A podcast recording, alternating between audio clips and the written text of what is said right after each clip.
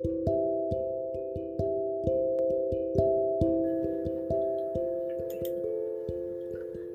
はようございます。お元気でしょうか？今日の聖書の時間となりました。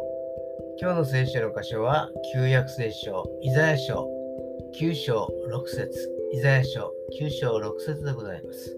お読みいたします。一人の緑子が私たちのために生まれる。一人の男の子が私たちに与えられる。主権はその方にあり、その名は不思議な助言者、力ある神、永遠の父、平和の君と呼ばれる。メン。メリークリスマス。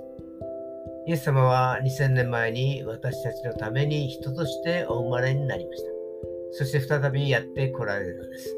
その時には罪をあがなうのではなく、罪そのものがない世界をお作りになるのです。新しいクリスマスを味わうことができるのです。